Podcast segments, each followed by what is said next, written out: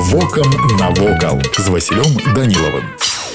Вітаю вас паважаныя сябры пасля абвяшчэння ў францыі ў 1804 годзе імперыі было вырашана выдаваць вайсковым часцям эмблемы прынцыпова новыя па сваёй канцэпцыі з гэтага часу замест звыклых для еўрапейскіх войскаў сцягаў батальёны і эскадроны наполеонаўскіх войскаў павінны былі атрымаць так званых арлоў сцягі з навершамі ў выглядзе пазалочанага металічнага арла сутнасць новаўвядзення заключалася ў тым што на думку імператора павінна была адрадзіцца старажытна-рымская канцэпцыя эмблемы воінскай часці у у барысаўскім краязнаўчым музеі захоўваецца сапраўдны французскі арол які паступіў у фонды ў канцы 1963 года арол был знойдзены ў рацэ лошыца спецыяліст па сцягах з францыі п'ер шар'е у сваіх каментарах да арла з барысаўска музея лічыць што арол з барысу уяўляецца вельмі цікавай знаходкай у сваім даследаванні ён тлумачыць што у дадзеным канкрэтным выпадку гаворка ідзе абарде мадэлі 1804 года па некаторых звестках арлы былі кінутыя у паганае возера уласна афіцыйная назва яго была белая крыніца але народная гаворка называла яго інакш верагодна калі наполеон спыняўся на начлег у ложніцы 12-13 лістапада 1812 года у блытаніне адступлення той хто нёс орла аднаго з бязладна адыходзячых палкоў за ар'ергарда разумеючы што не зможа дагнаць войска і рызыкуючы патрапіць у палон кінуў сцяг у раку па апісанні месца дзе быў знойдзены арол можна меркаваць што наполеонаўскае войска якраз і спынялася там дзе арол быў пасля кінуты гэта значыць не на сучаснай вуліцы мічурына як паказваюць старажылы старая аптэка а на сучаснай вуліцы куйбышева пабліз невялікага ручья Вось і ўсё што хацеў вам сёння паведаміць а далей глядзіце самі